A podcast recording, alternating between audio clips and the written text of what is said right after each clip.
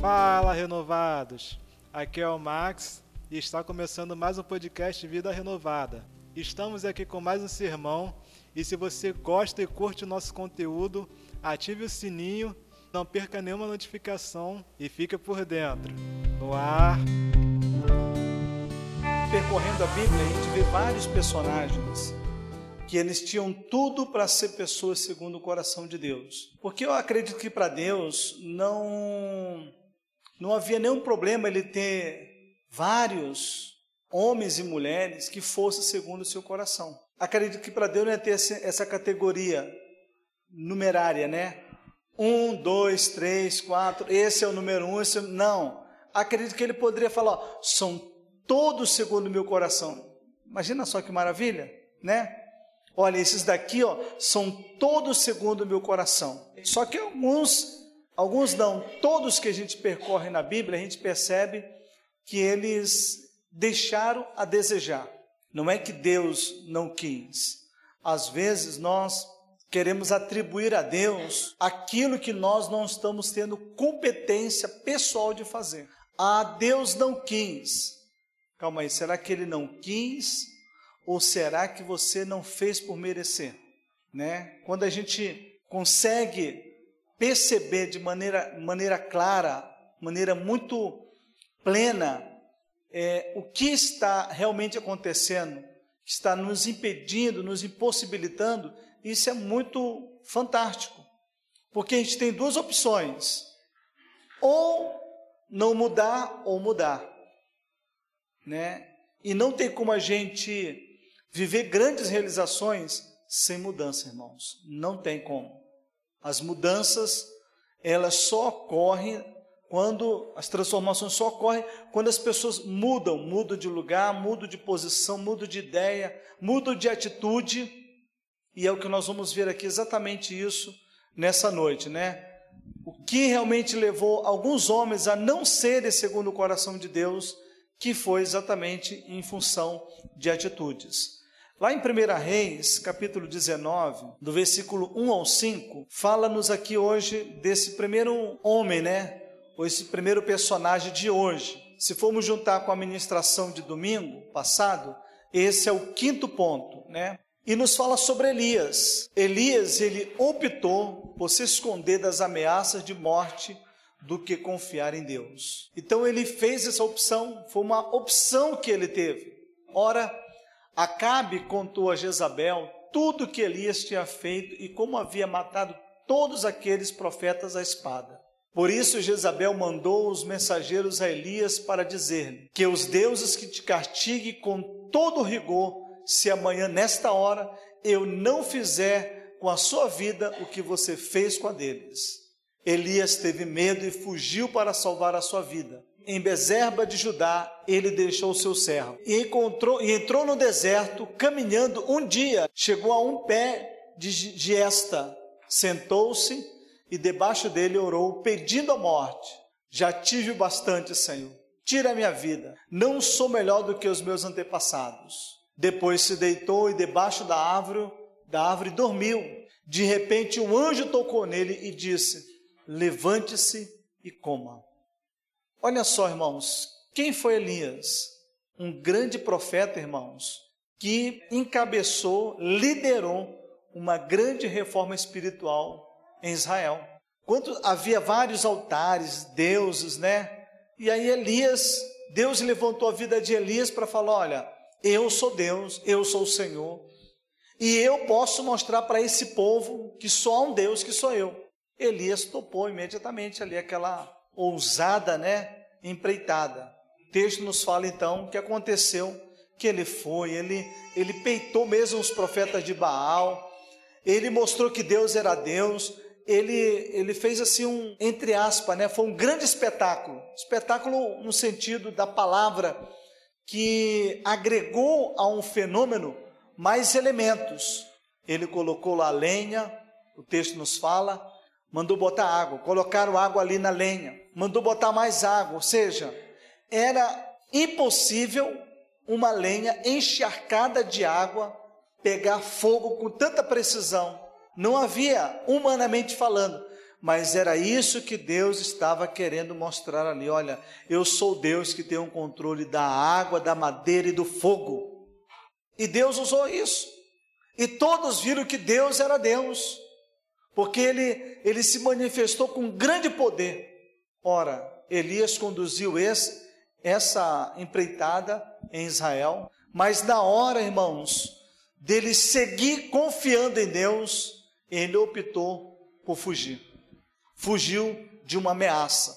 Então, essa fuga dele, essa opção dele, fez com que ele não fosse um homem segundo o coração de Deus. Foi um homem ousado? Foi sim. Foi um homem que Deus usou grandemente? Não temos dúvida disso. Mas ele não teve um grande destaque como deveria e Deus queria que ele tivesse. Então tem muitas pessoas que elas não têm, elas estão literalmente apagadas. Elas já fizeram muitas coisas para Deus, já se doaram, já se lançaram, mas hoje em dia elas não têm mais aquele ardor, não têm mais aquela coragem, coragem de, de, de se lançar, coragem de confiar, coragem de permanecer fazendo. Então a pessoa, hoje em dia tem muitas pessoas que estão exatamente assim, vivendo do medo. Tem medo de ousar, tem medo de confiar, tem medo, irmãos, até mesmo de confrontar. Tem pessoas que estão com medo de confrontar. Eu não estou querendo te estimular a sair por aí batendo boca com ninguém. Nem é meu perfil.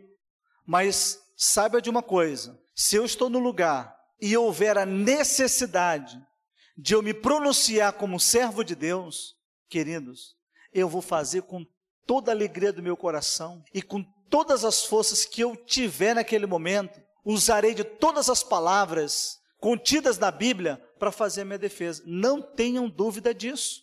Não terei medo, seja de quem for, aonde for, não terei medo, porque é isso que nós devemos fazer, é nos lançar e continuar nos lançando no cumprir a palavra de Deus. Amém, queridos? É isso, nós precisamos isso. Elias se lançou uma vez, mas aí quando chegou a ameaça de morte, ele recuou. Não recue, queridos. Ou se você está recuado, intimidado, com medo, Quantas pessoas de talentos nós não temos por aí, talvez até aqui mesmo, entre nós, que estão, na verdade, vivendo as escondidas, se escondendo do medo, por causa do medo, estão com medo, não querem colocar adiante aquilo que podem somar, contribuir para, para o reino de Deus, porque tem medo. Ai, se não der certo. Ai, se falarem mal de mim. Ai, se me criticarem. E se, e se não acharem que. Querido, não vivam da opinião dos outros, amém, queridos? Vivam da direção de Deus para a sua vida. Se eu fosse viver, irmãos, da opinião dos outros, eu já estaria a sete pau debaixo da terra. Talvez você também. Por quê? Ter muitas opiniões, ou ter muitos, entre aspas, conselhos, que na verdade está disfarçado de conselho, mas é uma carta de medo, é uma ação do medo sobre a sua vida, para te fazer recuar, para te, te fazer desvirtuar. Você está no caminho certo e de repente você vai para outro caminho. Você está fazendo o que é certo, de repente você, opa, não tem, estou, está acontecendo, ou pode acontecer isso. Não, não temos que fazer dessa maneira. Nós temos que continuar confiando no Senhor, apesar das ameaças, sejam elas quais forem. Se for de morte, confia que o nosso Deus, Ele é aquele que a Bíblia fala que Ele é dos vivos, amém, amém irmãos? Ele vivifica os que confiam nele. Eu não tenho que temer a morte. Tem crente, irmãos, que tem medo de morrer. Não tenha medo de morrer, não, queridos. Tenha medo é de em vida não fazer a vontade de Deus. A morte é algo que todos nós podemos enfrentar, podemos encarar. Estávamos vindo num voo de Curitiba para o Rio, e aí uma nuvem tão negra estava se aproximando da cidade, mas eram nuvens altamente carregadas de chuvas pesadas, pesadíssimas. Não era aquela, aquela nuvem mais ou menos negra, não, era aquela nuvem negra mesmo, de escurecer a cidade. E estava aquele tumulto, aquela, aquela agitação, Eu sei que adentramos o avião, né, e tava todos os funcionários assim, naquela correria, naquele corre-corre, porque ninguém queria enfrentar a tempestade, nem eu, obviamente. Se em terra, quando pega aquela tempestade que escurece tudo, a gente já vê tantas tragédias, imagina no ar, uma aeronave. Aí nós adentramos ali aquele, aquele voo, aquele, aquele tumulto, todo mundo, né, aquela expectativa, pegamos o voo, o voo saiu, já uns 15 a 20 minutos já de voo, isso é muita coisa, porque a aeronave ela vem num, num percurso violento, né? Para mais de 400 quilômetros por hora, para mais. E a gente acompanha no monitor em frente ao assento de cada um. E aí, irmãos, de repente, aquilo que todos temíamos aconteceu. Fomos pegos por uma parte dessa tempestade. Pensa no avião que sacolejava para cá e e todo mundo vai cair, vai cair, vai morrer, né? E aquele desespero e aquela, aquela angústia passando assim entre a gente, a pastora e a gente ali orando, e, e também estava todo mundo orando, tinha gente que não estava orando, mas estava calado, né? A gente estava assim, dentro de si orando, aquele, aquele desespero, né? E eu falei, Senhor, misericórdia, e eu, não, mas não tem que ter medo da morte. Ah, mas eu estou com medo.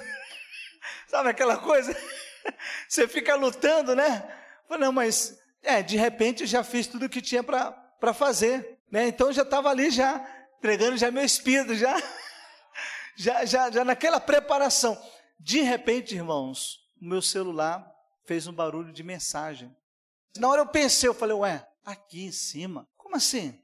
Aí eu, e aí o avião, ou seja, você tinha que ficar ligado ali, porque o avião, na hora descia, outra subia, e, e, Senhor, tem misericórdia. Eu botei a mão no bolso do casaco, né? Tirei o celular para ver o que, que mensagem era aquela. E aí, de repente, estava lá. Era a mensagem que Deus tinha dado a Josué: Não temas, porque eu sou o Senhor, o teu Deus. Foi o versículo daquele dia que surgiu na Bíblia Online. A Bíblia Online me alcançou no meio de uma tempestade. Chegou lá, irmãos. Olha só, Deus usando a tecnologia, não é maravilhoso isso? Deus é Senhor de todas as coisas. Ele usando a tecnologia. E de repente, quando eu olhei lá, irmãos, pensa no coração tranquilinho ficou na hora. Fiquei tranquilo. Aí a pastora, o que é que foi? Eu só mostrei para ela lá tranquilinha também. Falar, ah, então, não quer dizer que o avião parou de sacolejar. Ele continuou, mas irmãos, aquela certeza de que as mãos do Senhor vai conduzir, vai sacolejar, mas Deus vai levar até o seu destino. Ficamos, eu acho que uns cinco minutos numa tempestade. Querido, você pode pensar que é pouco. Parece que são cinco horas. O avião joga para lá e vai para cá, e desce, e sobe, e, e você, Senhor, misericórdia, né? Continuou fazendo tudo aquilo ali. Só, irmãos, que a certeza, aquela confiança. Por que ver aquela confiança? A palavra do Senhor chegou até nós. Queridos, Deixe que a palavra de Deus chegue até você e não a palavra de ameaça, de morte. Que se apegam mais à palavra do medo, da morte, do terrorismo, do que a palavra de Deus. Ó, oh, estão dizendo isso. Calma aí, e o que está dizendo a palavra, irmãos? Não, mas está dizendo aquilo, ó. Fulano está. Irmãos, nós temos que nos atentar é para o que diz a palavra, o que está dizendo a palavra. Isso vai ser o diferencial na nossa vida. A opção que Elias fez de, de, de salvar a sua vida não foi porque Deus disse para ele: Olha, Elias, te recolhe, vai te esconder. Não. Ele mesmo, por si mesmo, fez a opção. Falou: Poxa, eu já Deus já me usou grandemente, mas talvez agora eu tenho que me proteger, porque nem Deus pode me proteger. Olha isso, olha o raciocínio. É o raciocínio humano, medíocre, rasteiro, incrédulo, irmãos. Não deixe que a sua mente seja uma mente assim, uma mente incrédula, uma mente que acha que você, por você mesmo, é capaz de se defender, é capaz de se livrar. Não, confie e creia que Deus lutará por você, amém, querido? Te guardará, te sustentará, ainda que houver ameaças, Deus é Deus sobre toda e qualquer ameaça, irmãos. Ele pode nos defender, Ele pode fazer o impossível a nosso favor. Tudo que você precisa, Deus pode te dar. Sabe o que eu aprendi nessa experiência do voo? Deus nos impediu de nos desgastarmos emocionalmente. Sabe, de você estar tá exaurido? Chegamos no voo no Rio. Chegamos já no, no, estado do Rio, já não tinha mais chuva, já não tinha mais nada, mas a chuva estava vindo para o Rio. Aí descemos, fomos pegar nossa mala. Deixaram a nossa mala lá. Veio aquela correria do voo, mas não só foi a nossa, foi de outros também. Fomos até o guichê, ó. É, mas é. Ai, desculpa, aí ligaram lá para Curitiba, aí se informaram de. Ah, lá para Porto Alegre. Não, a mala está aqui. Nós viemos, mas a mala ficou na tormenta, irmão. a mala viveu o vendaval, o temporal, ela encarou o temporal. Aí nos garantiram que no dia seguinte poderíamos ir lá e pegarmos a nossa mala. E assim foi feito. Dia seguinte fui lá, peguei a mala intacta com todos os pertences. O vendaval não tirou nada. Estava tudo no seu devido lugar, tudo dentro dos conformes. Confiar em Deus, irmãos. Quando a gente confia em Deus, Ele guarda a sua vida e aquilo que Ele te deu, Ele vai proteger. Outro ponto, está lá no livro de 1 Samuel, capítulo 8, do versículo 1 ao 5. Por que, que Samuel não foi segundo o coração de Deus? Porque Samuel, ele não preservou em família uma vida de oração. O profeta Samuel foi um dos profetas no Antigo Testamento que ele deixou uma marca muito impressionante de intercessão por Israel. Foi no profeta Samuel que os dois reis se, se levantaram em Israel. Samuel foi de encontro pela palavra de Deus, por uma direção de Deus, ungiu a Saul a rei. Depois o próprio Saul lá, por não gerência em Deus, por não confiar em Deus, ele fraquejou, ele errou e tudo mais. Aí Samuel foi por direção de Deus e ungiu a Davi. Mas olha só o que acontece no versículo 1 ao 5. Quando envelheceu, Samuel nomeou seus filhos como líderes de Israel. Seu filho mais velho chamava-se Joel, o segundo Abias. Eles eram líderes em Bezerba, mas os filhos dele não andavam em seus caminhos. Eles se tornaram gananciosos e aceitavam subornos e pervertiam a justiça. Por isso, todas as autoridades de Israel reuniram-se e foram falar com Samuel em Ramá. E disseram-lhe: Tu já estás idoso e teus filhos não andam em teus caminhos. Escolhe agora um rei para que nos lidere a semelhança das, das outras nações. Então, através dessa falha de Samuel, de não ter preservado junto ali aos seus filhos o ofício do profeta. Foi uma falha dele. Um profeta, irmãos, não era levantado por uma comitiva, era Deus que levantava um profeta.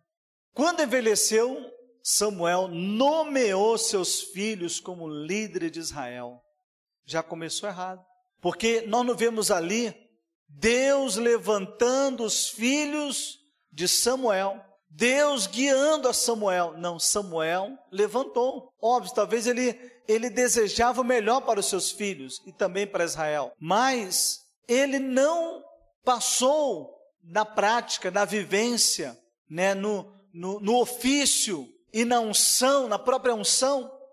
A gente às vezes vê, irmãos, tem pessoas que é assim, me passa essa unção, querido, não existe isso de passar unção. Passa essa unção. Entende? Ah, passa essa unção de magreza. Não existe isso. Para de comer que você vai ter a sua magreza. Reduca a sua alimentação que você vai ficar saudável. Não existe essa. Passa aqui para mim. Não existe isso. Você tem que ter a sua. Amém, queridos? Você tem que ter as suas conquistas. Você tem que ter a sua posição. Você tem que ter aquilo que Deus tem para você. Uma coisa é você se espelhar em alguém. Poxa, olha, que legal, olha. Eu acho que eu vou seguir isso aí. Vou colocar em prática isso na minha vida. Estou vendo que dá certo, pode dar certo também na minha. Vou ver se isso dá certo. Pronto. Você faz uma opção, uma escolha. Agora, você não pede para ninguém colocar a mão na sua cabeça e transferir. Não há uma, uma, uma transmissão de dado. Não existe, irmãos. Só Deus transferindo. E a pessoa querendo, a pessoa buscando. Eu acho tão fantástico quando Jesus fala, irmãos, os passos para uma vida de transformação. Em versículos bem pequenininhos, num texto ali, no versículo, são passos bem pequenininhos. Qual é esse versículo que fala dos passos simples de transformação que Jesus ensina? Todo aquele que pede, recebe. Tem coisas que eu tenho que buscar. Eu não posso mandar outro buscar por mim, não é isso? Eu não posso. Porque essa busca tem que ser minha, não é do outro. Samuel nomeou seus filhos sem que eles tivessem buscado isso, eles não buscaram isso. Talvez eles nem quisessem isso. Porque no, no versículo seguinte, eles não andavam em seus caminhos. Não, irmãos, pensa nos garotos que não tinha nada a ver com a escolha profeta do pai. Não tinha nada. Está aqui, ó. Eles se tornaram gananciosos. Só estavam pensando em dinheiro, com dinheiro, para o dinheiro, através do dinheiro. Era uma ganância sem fim. Diz ainda mais, eles, em função dessa ganância de querer ter, eles estavam até se associando ao suborno.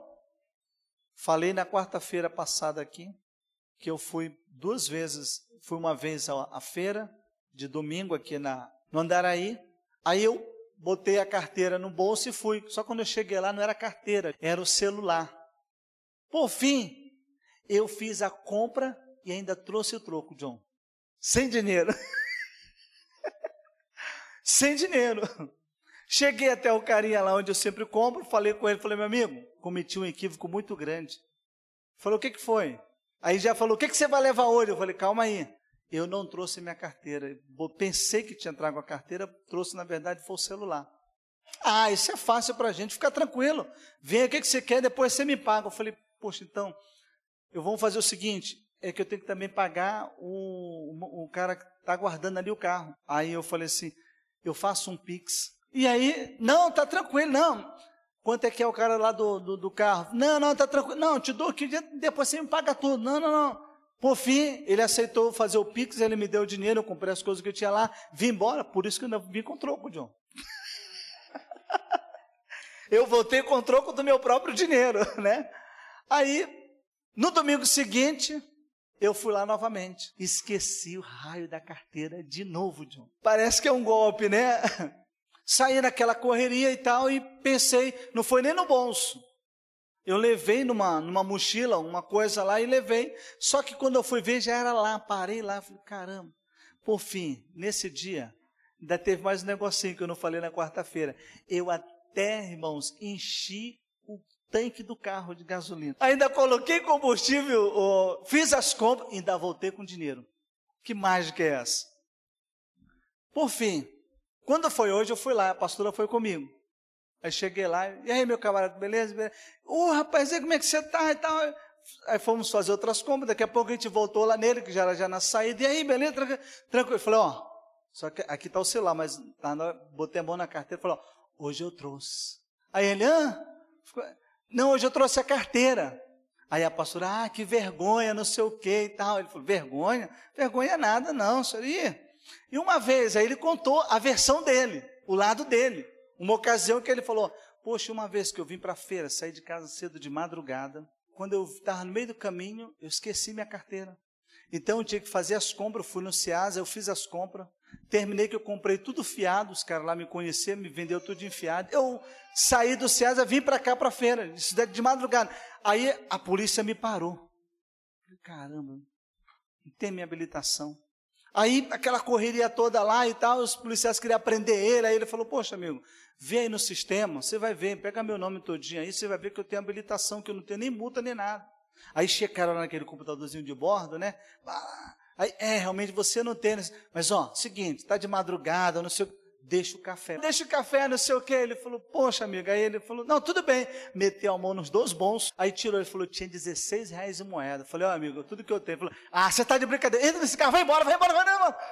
Não quiseram as moedas dele. Só quer, só quer onça, não é isso, o, o, o, o John? o suborno, irmãos. Imagina só, os filhos de Samuel não tinha essa de esquecer a carteira, tinha aquela de dar golpe mesmo, fazer suborno, trapaça. E talvez faziam isso com um álibi religioso, em nome de Deus. ousando, meu pai é o profeta Samuel. Aí, envergonhando mais ainda a obra de Deus, o nome de Deus. Eles não tinham nenhum perfil para ser o que eles estavam sendo. E diz aqui ainda: pervertiam a justiça, eram injustos. Eu acho tão legal que a Bíblia não dá os pormenores, mas ela dá o todo da história.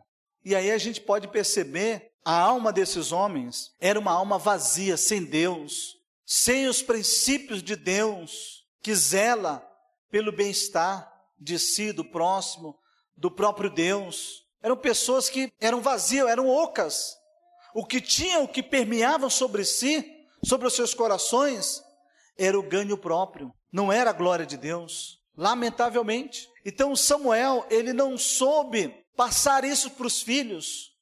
Irmãos, não quer dizer que os filhos dele obrigatoriamente deveriam ser profeta. Não. Mas pelo menos os filhos deles não deveriam ser o que? Gananciosos, eh, de suborno e nem, de, nem pervertidos. Eu falo aqui para vocês. Não fico naquela.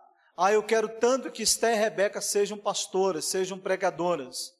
Não, irmãos. Já falei isso para elas. Eu falei independente da profissão que vocês escolherem. O que vocês não podem nunca perderem é o temor de Deus. E com esse temor de Deus, você honrar a Deus aonde você estiver. Amém, irmãos? É isso que nós devemos ter. Se vocês quiserem ser qualquer profissão, mas nessa profissão as pessoas olharem para vocês como excelentes profissionais e pessoas de Deus.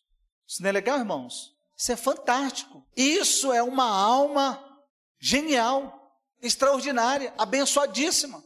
Porque você, onde você estiver, você tem um grande conteúdo dentro de si, os princípios de Deus. Olha que coisa tremenda, coisa extraordinária. Lamentavelmente, os filhos de Samuel não tinham isso. Eram garotos totalmente longe daquilo que Deus queria para a vida deles.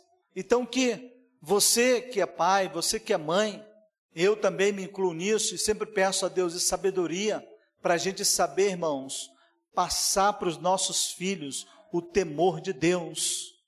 E o temor de Deus, irmão, você não enfia a goela abaixo. Sabe como é que você ensina? É você praticando em você mesmo.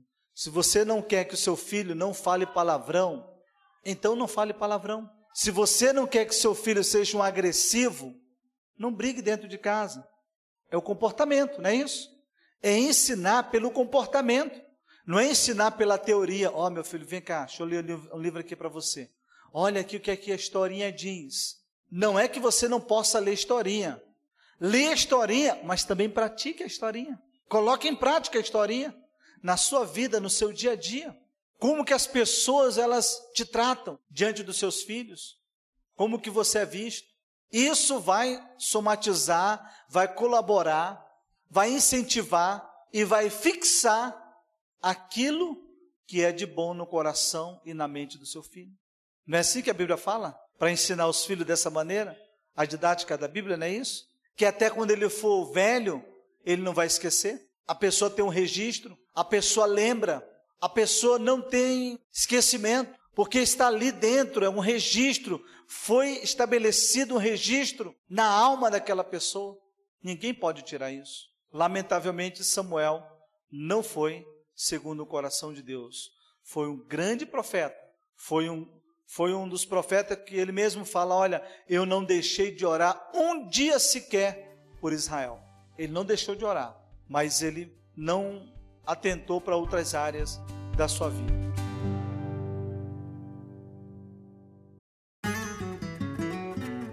Último ponto: Noé, ao invés de iniciar novos projetos, quando findou as aventuras da arca, entregou-se à nudez do vinho. Muitas coisas Noé poderia fazer. Queridos, não foi errado ele plantar uma vinha. O errado foi ele se embriagar do vinho. Existe uma, uma maneira terapêutica, comprovadamente, até Paulo, ele fala para Timóteo: olha, Quanto ao seu problema de estômago, tome um pouco de vinho. Isso é uma, é uma estratégia terapêutica. Mas esse vinho que ele, Paulo está falando, e era o vinho daquela época, era o vinho, irmãos, que não tinha aditivo algum, como nós vemos por aí hoje no mercado. Era o vinho que era extraído da própria fruta, tirava ali a, a, a uva, principalmente tinha uma, uma qualidade de uva para isso, era exprimido aquela uva e todos os nutrientes que estavam envolvidos naquela uva, ao a pessoa tomar, ele é um curador para estômago e para tantos problemas gastros. Era um processo natural. A cerveja é altamente prejudicial em vários sentidos, principalmente para a saúde também, porque a cerveja ela vai metabolizar como açúcar, ou seja, uma cervejinha, uma latinha daquela cervejinha equivale a oito pães francês. Por isso que a pessoa que bebe muita cerveja tem uma barriga de chope que se fala, né? Aquilo ali é altamente é, capaz de dar a ela um infarto fulminante a qualquer momento. Só isso daí já, já é assustador.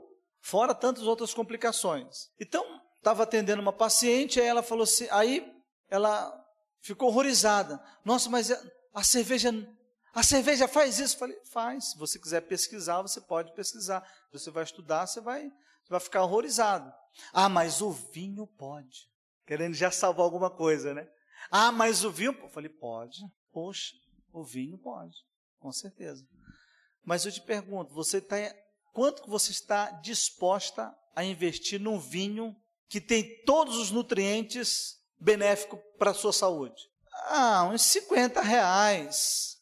Falei, não, você não vai encontrar um vinho com fermentação natural, que a uva ela foi cultivada numa estação própria, a terra tem uma adubação própria, ou seja, tem todo um requisito para que seja benéfico para a saúde. Ah, então uns 100 reais, tá aí, uns 100 reais no máximo, 100 reais. Falei, não. Fala o seguinte, você pesquisa e você vai ver. Aí ela ficou tanta, ah, uns 150, 200, até 200 reais eu pago. Falei, não, você vai pagar no mínimo uma garrafa de vinho, dois mil reais. No mínimo. Mas isso é um vinho que não é para você encher a cara. Isso é um vinho para você tomar todo dia ali. Sabe aquela, aquele copinho de café? Não tem aquele pequenininho? Todo dia de manhã você. Aquilo ali é um lubrificante para os órgãos. É terapêutico. Esse vinho aqui que que Noé plantou, provavelmente era um vinho que ele tinha uma fermentação própria, porque na época era altamente rural. Está aqui até dizendo o texto que ele foi o primeiro. Noé era, não, é que era é, agricultor, foi o primeiro a plantar uma vinha, foi o primeiro. Só que ele não soube fazer uso do vinho, não soube fazer uso de algo que era benéfico para ele. Ele terminou se entregando à embriaguez ao invés de fazer outros projetos, fazer ali, um, através daquele cultivo, um viés terapêutico para as pessoas, vender, fazer outros projetos. Só que não, ele se entregou. Não foi o homem segundo o coração de Deus, lamentavelmente. Não que ele não tivesse capacidade para isso, ele tinha muito, irmãos. Ele construiu e conduziu uma arca, irmãos. Não era tremendo? Foi tremendo. Ele foi o homem que esteve à frente de um grande, grandiosíssimo projeto, mas na hora dele liderar a si mesmo, ele não teve capacidade. Você já viu muitas pessoas assim, né? Que às vezes ele tem grande capacidade oratória de pregar, de falar, de orar, de expulsar demônio, não sei o quê, mas às vezes na, na vida dele ele não tem essa capacidade de, de nortear passo a passo. Aí se desvia, eu já ouvi pregadores falar, não, porque meu lugar é no púlpito. Ah, então, fica lá na igreja, lá para sempre, não desce dali, fica lá direto, pregando para quem está, para quem não está. Vive ali em cima. Não tem capacidade gerencial a si mesmo, gerenciar a si mesmo, de fazer uso da sua capacidade, porque às vezes a pessoa, irmãos, ela, ela se acha só capaz de fazer só aquilo ali, que ela só tem que fazer, ela coloca toda a sua energia naquilo ali. Coloque sim toda a sua energia para a glória de Deus, naquilo que Deus te chamou. Mas também coloque essa mesma energia, essa mesma intensidade no dia a dia. Amém, irmãos? No dia a dia, em casa. Irmãos, eu já ouvi cada depoimento de pastor que em casa toma sua cervejinha. Eu não tenho nada a ver contra a vida de ninguém, não. Quem quiser fazer, o que faça. Mas isso é prova de que a pessoa não sabe se autoliderar, se auto-organizar, se autocuidar. Já vi pessoas, irmãos da igreja, ah, estou com problema. Aí você vai lá, o que, que é, irmão? Não, estou isso, aquilo aí. Você vai, fazer, você vai vendo. Não, é, é que no finalzinho de semana eu tomo uma cervejinha. Ah, é? Por isso que a sua saúde não está boa. Tira essa cervejinha, tira esses oito pãezinhos que você está colocando aí dentro da sua barriga. Aí a pessoa se dá conta que ela está prejudicando a si mesma. Pode ser uma, uma, uma grande pessoa para fazer grandes coisas para Deus, mas a maior coisa ela não faz, que é cuidar de si mesma. O apóstolo Paulo fala: olha, para Timóteo, pregue, pregue para todo mundo, mas também pregue para você. Cuide de muita gente, mas também cuide de você. Quando você se cuida, quando você se, é, se autolidera, se autoprotege, se autobeneficia, você está gerando em você condições de dar aos outros o que você dá para você. Quando você dá do que você cultiva dentro de você, é maravilhoso.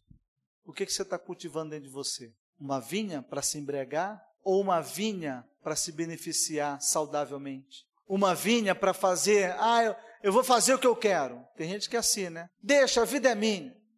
Outro dia eu encontrei uma pessoa que se desviou do, do evangelho, ela estava com um cigarrão. Não, agora eu sou dono da minha própria vida. Agora eu estou no controle.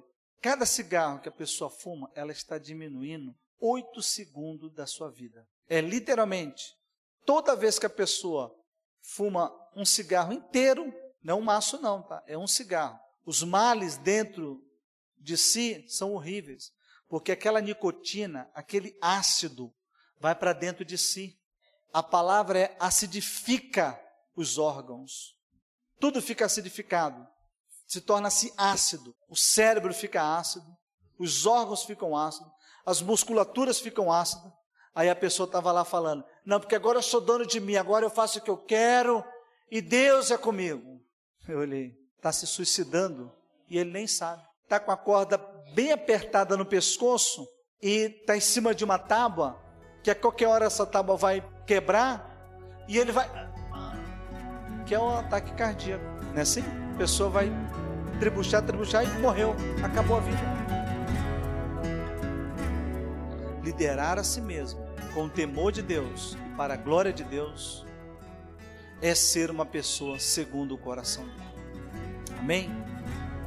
Vamos parar por aqui.